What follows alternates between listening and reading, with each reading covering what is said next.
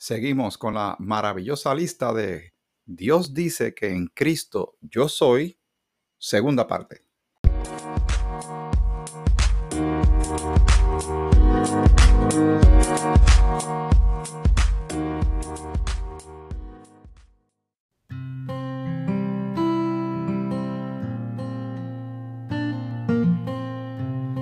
El Señor te bendiga, bienvenido a otro episodio más de Grace 21, Gracia para el siglo XXI. Te saluda Miguel Antonio Ortiz y seguimos con la lista de Dios dice que en Cristo yo soy, que comenzamos en el episodio anterior, viéndonos como Dios nos ve. La descripción que Dios tiene de nosotros ahora como creyentes, como hijos de Él, con la salvación que ahora tenemos, porque cuando uno medita en estas cosas, las cree, las va a vivir, las va a poner en práctica y realmente afecta nuestra manera de pensar, nuestra manera de vivir, cómo vemos a los demás, cómo nos vemos a nosotros mismos y cómo entendemos el mundo donde estamos hasta que estemos con el Señor. Todas estas descripciones sabes que las vamos probando por la misma palabra de Dios. Porque es más importante lo que Dios tiene que decir sobre ti y sobre mí que lo que tú y yo podemos pensar sobre nosotros mismos. Y en muchas ocasiones nuestros pensamientos son bien distorsionados. Nos lastimamos a nosotros mismos como si tuviéramos un látigo. Nos, mismos, nos latigamos nosotros mismos en la espalda hasta derramar sangre, haciendo una ilustración muy, muy radical, ¿verdad? Pero creo que a veces nos lastimamos mucho. Tampoco vamos a creernos lo que no somos, sino como dice la escritura, que cada cual tenga el concepto de decir que deba tener, que tenemos un concepto, una manera de vernos. Amamos a Dios, debemos amarnos a nosotros mismos, pero no con un amor narcisista, considerando que somos mejores que todos los demás. La escritura dice que, que debemos pensar que todo el mundo es mejor que nosotros. Pero eso no quiere decir que nos vamos a menospreciar o Dios no nos ve con ojos de agrado, todo lo contrario, nos ve con ojos de amor y cada eh, término que vamos meditando en ellos y corroborándolo con la palabra, nos damos cuenta de que realmente es mejor que nos veamos como Dios nos ve y no como nosotros nos imaginamos que, que somos nosotros mismos. Eh, y Dios no miente, así que lo que Él diga, pues o lo creemos o no lo creemos y vivimos de acuerdo a esa, a esa realidad. Y habíamos considerado algunos términos como que somos una nueva creación, somos, estamos totalmente perdonados, somos hijos de Dios, colaboradores de Dios. Eh, también que somos santos, ¿verdad? Como dice Efesios el capítulo 1, el versículo 1. Vamos a leerlo rapidito. Pablo, apóstol de Jesucristo, por la voluntad de Dios, a los santos y fieles en Cristo Jesús que están en Éfeso, porque la carta estaba dirigida a estas personas, pero dice santos y fieles, se está refiriendo a hermanos en la fe lo que podemos sacar de ahí se deduce muy fácilmente es que en Cristo tú y yo somos santos, pero santos porque el Señor es santo y por la obra de Cristo en favor de nosotros en la cruz. Lo hemos explicado un sinnúmero de ocasiones. Eso es Efesios 1.1. Pero también podemos eh, reafirmarlo con Colosenses, el capítulo 2. Y te estoy dando la oportunidad, lo estoy haciendo con calma, lo estoy buscando al momento que te lo estoy diciendo para que vayamos juntos y tú puedas hacer eh, las marcas correspondientes. Vamos a ver, para yo estar seguro que estoy donde tengo que estar. Colosenses, el capítulo 1, versículos del 2 al 4. Dice así, a los santos y fieles hermanos en Cristo que están en Colosas. Aquellos eran los de Éfeso, estos son los de Colosas, donde sale la carta de Colosenses.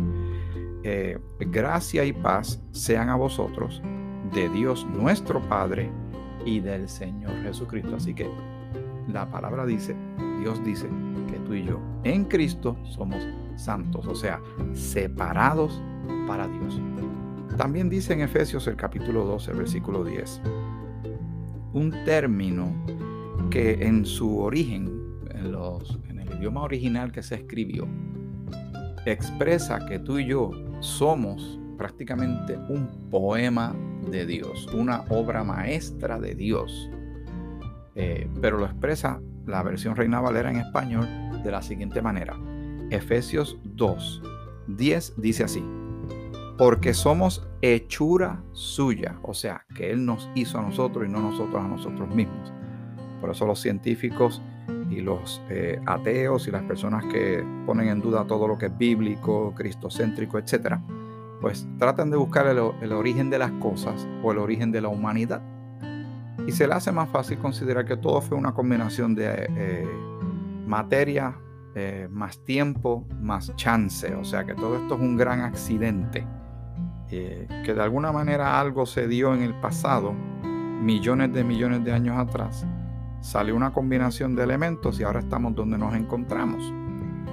Eh, pero eso también eh, presenta unos retos intelectuales bastante fuertes porque entonces si esto es un accidente y nadie está controlando este gran experimento, esta gran combinación de elementos, de factores, de materia, de protones, neutrones, electrones, moléculas y átomos, eh, pues entonces esto se puede acabar en cualquier segundo. También eh, no hay trascendencia. La vida entonces no tiene ningún sentido. La persona existe, crece, envejece y se muere y ya está, no importa. No, queda sin contestar qué hacemos con el concepto de amor, el concepto de odio, el concepto de maldad, el concepto de bondad, el concepto de fealdad, de belleza. Eh, concepto de gracia y misericordia, por qué se llora, de qué vamos a llorar y por qué vamos a llorar. ¿Por qué nos quedamos sorprendidos cuando vemos que nace un niño, vemos un atardecer, un amanecer? Porque eso nos parece sorprendente. Porque la gente se inspira cuando ve la luna en las noches. ¿Quién puso eso ahí? ¿Qué importa, verdad?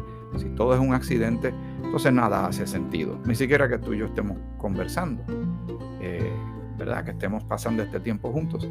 Pero en el fondo, hasta los científicos que son más duros de, su corazón de considerar a Dios en la ecuación, saben que aquí hay un diseño. Y el diseño tiene un propósito. Si hay diseño, hay diseñador. Y que esto no es un enorme accidente, que nadie está observándolo, ni, ni viendo, observando todo el proceso. Dios creó todas las cosas y entre todas las cosas que creó hizo el género humano y la palabra de Dios dice, dice que somos hechura suya, creados en Cristo para buenas obras, las cuales Dios preparó de antemano para que anduviésemos en ellas. Ahora en Cristo tenemos propósito, tenemos identidad, tenemos origen, que fue de Dios, tenemos destino, que es el mismo Señor. El, propósito es servirle al Señor, conocer al Señor, alabar su nombre y conocer a los demás, crecer en Él, nuestro destino es Él, vamos a estar con Él eternamente. O sea, lo que vivimos ahora lo vivimos en esas verdades. Y ahora sabemos que en el principio creó Dios los cielos y la tierra, y fue Dios quien creó el género humano. Y que existe maldad porque entró el pecado. Dios advirtió que entraría el pecado, la muerte, si se desobedecía. Adán y Eva desobedecieron y todo esto hay que creerlo por fe, que así fue. Para mí es muy evidente que Dios tiene razón en todo lo que, todo lo que dijo, por lo que uno ve en la calle, lo que uno ve en uno mismo, lo que uno ve en los noticieros. Pero volviendo a, lo que creemos, eh, queremos enfocarnos, como Dios nos ve como una obra maestra, como un poema. Según los estudiosos bíblicos, esa era la intención original, ¿verdad? porque tenemos una traducción al español pero en el idioma original dice que somos un poema de Dios. Algo maravilloso en las manos de Dios y me parece que somos bien importantes para Dios, que envió a su único Hijo Jesucristo a morir por nuestros pecados, para Él quitarnos y ponerse Él de sustituto y recibir todo ese castigo y todo lo que Él experimentó por amor a ti y a mí. Si no hubiese habido amor, no tendríamos ninguna oportunidad. Pero Dios nos ama. Nos amó y nos ama. Nos ama tanto que nos salva. Pero nos ama aún más que no nos deja como nos encontró. Y va cambiando nuestras vidas a, a vidas mejores, a vidas estables, a vidas esperanzadas, fortalecidas por el poder de su fuerza, por su presencia. Alabado sea su santo y bendito nombre. Si uno no se detiene a pensar en estas cosas, entonces uno es consumido por las circunstancias, por los noticieros, por los sentimientos, porque nuestras emociones nos engañan. Hay gente que vive a base de sus emociones todo el tiempo. Ellos determinan todo en base a emociones y nosotros vivimos en base a la verdad. Vamos renovando nuestro pensamiento, creciendo en sabiduría e inteligencia espiritual, de acuerdo a la palabra de Dios, para estar cimentadas nuestras vidas en la verdad, no en ilusiones, no en romanticismo, no en fábulas, no en leyendas, sino en la verdad que está en el Señor. Muy bien. Así que ya consideramos que somos una obra maestra de Dios según Efesios, el capítulo 2, el versículo 10.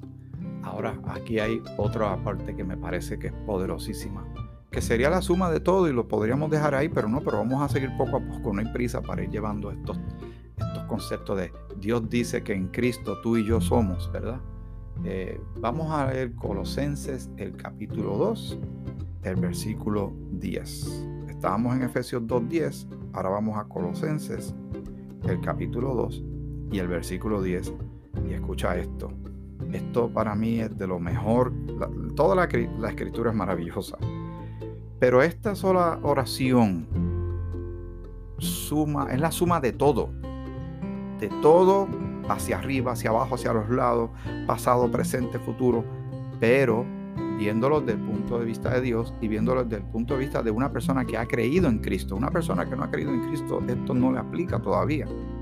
Pero si cree, le aplica automáticamente. Dice así la palabra del Señor en Colosenses, el capítulo 12, el versículo 10.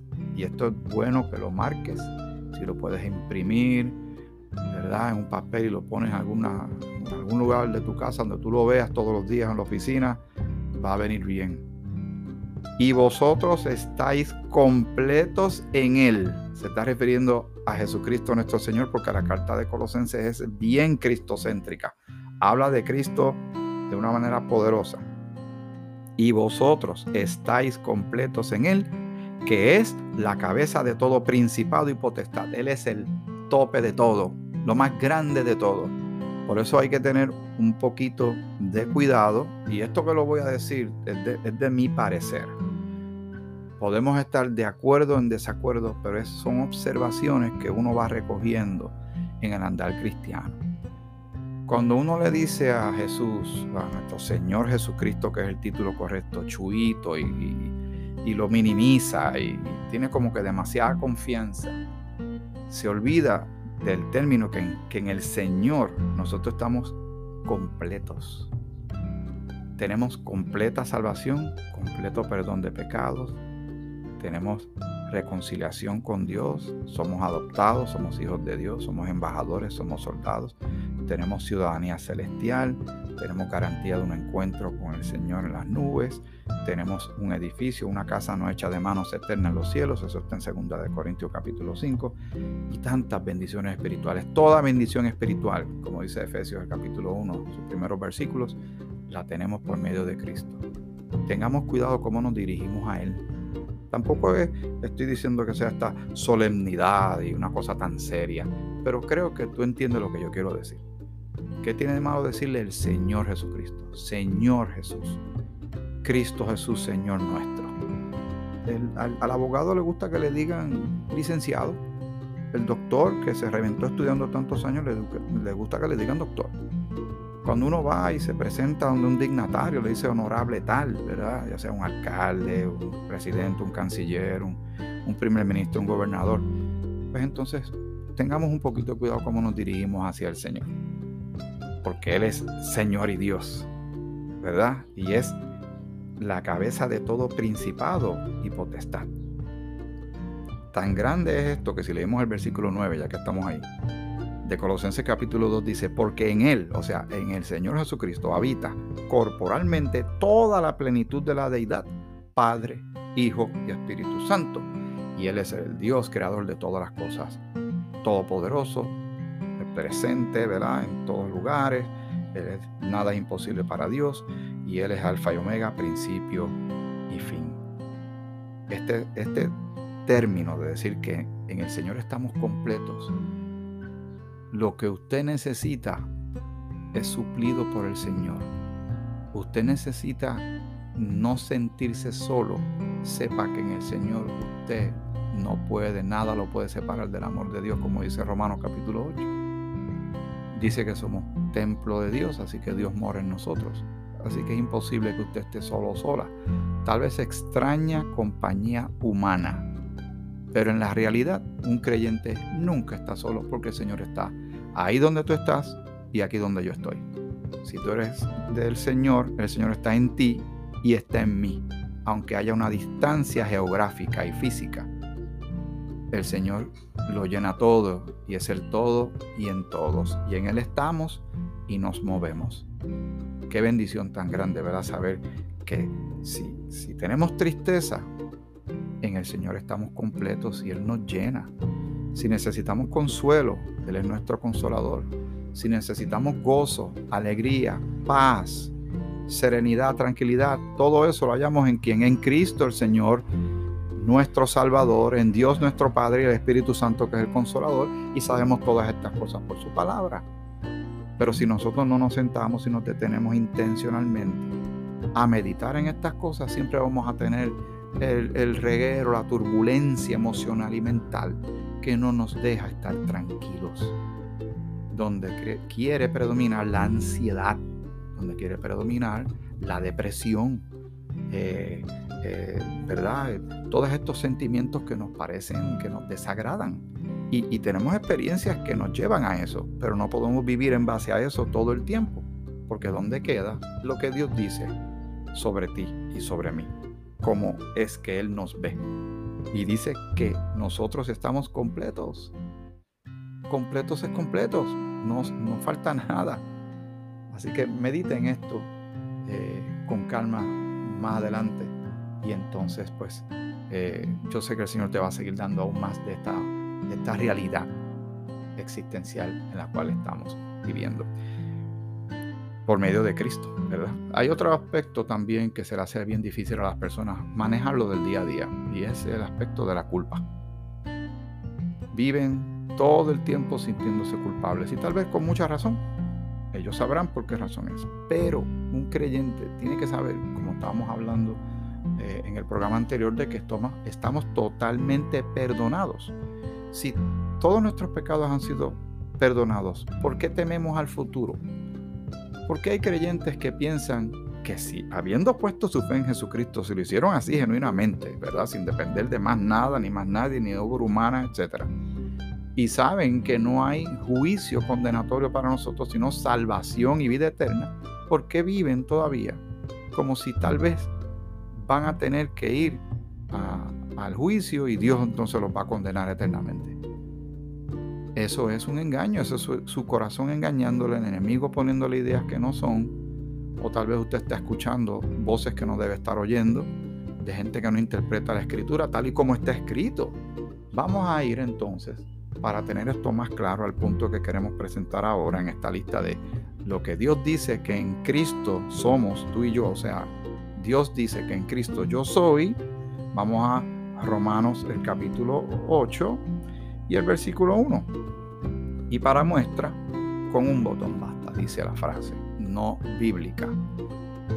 Dice así Romanos 8.1, ahora pues, y para entender el ahora, pues, habría que leer entonces todo el capítulo 7, donde Pablo está diciendo que, que él encuentra, ¿verdad? Esa lucha de que está haciendo lo que no quiere hacer y lo que no quiere hacer no lo está haciendo, etcétera. Este, este juego de palabras de, que él nota que todavía hay pecado en su vida. El creyente, a pesar de que es cristiano, salvo, todavía tropezamos, todavía tenemos eh, o, pueden cruzarnos malos pensamientos, malas acciones, malas, eh, o sea, pecamos, todavía pecamos lamentablemente, que no queremos hacerlo, que no debemos hacerlo, pero sucede. El que diga que no, entonces no sé, no sabe, no, no, no entiende la lucha del cristiano, como bien expresa Pablo en el capítulo 7 de Romanos. Pero mira cómo comienza entonces el cambio de panorama del capítulo 7 al capítulo 8. En el capítulo 8, versículo 1 dice, ahora pues, Ninguna condenación hay para los que están en Cristo Jesús, los que no andan conforme a la carne, sino conforme al Espíritu. Y ahora que nosotros tenemos salvación, el perdón de todos nuestros pecados y vida eterna, la justicia de Dios por medio de Cristo y somos adoptados y Dios nos recibe como hijos. ¿Cómo es posible que una persona piense que todavía está en condenación? Cuando dice el capítulo de Romanos capítulo 8, claramente Romanos capítulo 8 versículo 1, ninguna condenación hay para los que están en Cristo Jesús. ¿Qué significa para los que no están en Cristo Jesús? Los que no han creído todavía. Pues vamos a la, misma palabra ahora con estos eh, minutos que me quedan y vamos a seguir este tema en otros programas. Vamos al Evangelio según San Juan. El Evangelio de Juan, el capítulo 3. El versículo que la mayoría de la gente conoce y se lo sabe de memoria es el siguiente. El que dice, porque de tal manera, este es el 16, de tal manera amó Dios al mundo que ha dado a su Hijo unigénito para que todo aquel que en Él cree no se pierda, mas tenga vida eterna. ¿Ve? Si uno cree, tiene salvación. No se pierde uno y tiene vida eterna. Ahora, mucha gente no sigue leyendo. Ahora hay que seguir leyendo para contestar la pregunta que hicimos hace un rato. ¿Y qué pasa si alguien no está en Cristo? Que no ha creído no se ha reconciliado con Dios, no ha tenido todavía el perdón de sus pecados, rechaza a Cristo, rechaza la salvación, rechaza el regalo del don de salvación de Dios por medio de su Hijo Jesucristo y su obra en la cruz, pues vamos a seguir leyendo. El versículo 17 dice así, porque no envió Dios a su Hijo al mundo para condenar al mundo, sino para que el mundo sea salvo por él. Y cuando habla de mundo es de la gente, ¿verdad? aunque va a haber una tierra nueva, un cielo nuevo y tierra nueva, eh, según dice Apocalipsis también. Dice, el que en él cree, ¿verdad? Está hablando de quién todavía, de Jesús. El que en él cree no es condenado. Pero ¿qué dice esta segunda parte? Pero el que no cree ya ha sido condenado porque no ha creído en el nombre del unigénito Hijo de Dios. Ahí está la contesta. Si no ha creído, por eso es que en la escritura claramente dice que nosotros estamos en una situación bien peligrosa antes de haber creído en Cristo, cuando no habíamos dado ese paso eh, de fe. La escritura dice que estábamos en el versículo 1 de Efesios capítulo 2. Dice, y Él os dio vida a vosotros, o sea, Jesucristo el Señor. Y Él os dio vida a vosotros cuando estabais muertos en vuestros delitos y pecados, o sea, separados de Dios con una condenación, con un ticket para el lago de fuego, en los cuales anduvisteis en otro tiempo, siguiendo la corriente de este mundo, conforme al príncipe de la potestad del aire, el espíritu que, que ahora opera en los hijos de desobediencia. Eso está hablando de Satanás, que está influenciando el mundo. Y nosotros estamos eh, lejos de todas estas cosas. Estoy tratando de buscar eh, la porción bíblica que se me está escapando, donde dice que nosotros antes estábamos sin Dios, sin fe y sin esperanza en el mundo. Pero eh, lo voy a encontrar eventualmente porque tengo que memorizármelo y no lo encuentro en este momento, pero puedo seguir leyendo este mismo eh, capítulo 2 de Efesios, donde dice, entre los cuales también todos nosotros vivimos en otro tiempo, en los deseos de nuestra carne, haciendo la voluntad de la carne y de los pensamientos. Y éramos por naturaleza hijos de ira, lo mismo que los demás. Pero Dios, que es rico en misericordia, por su gran amor con que nos amó, aún estando nosotros muertos en pecados, nos dio vida juntamente con Cristo por gracia sois salvos, y juntamente con Él nos resucitó, y asimismo nos hizo sentar en los lugares celestiales con Cristo Jesús. Esto lo dice la palabra de Dios. Por eso es lo importante lo que Dios dice de nosotros, ¿verdad? Lo que, lo que nosotros pensamos puede estar muy erróneo, pero cuando uno lee lo que Dios dice, no podemos fallar. No podemos equivocarnos de que lo que Dios dice es la verdad y es una verdad que nos afecta maravillosa y poderosamente. Así que damos gracias al Señor que estando nosotros eh, separados de Él en Cristo nos hizo cercanos. Tenemos salvación. y lo que Dios dice sobre ti, sobre mí ahora en Cristo, es lo que realmente importa.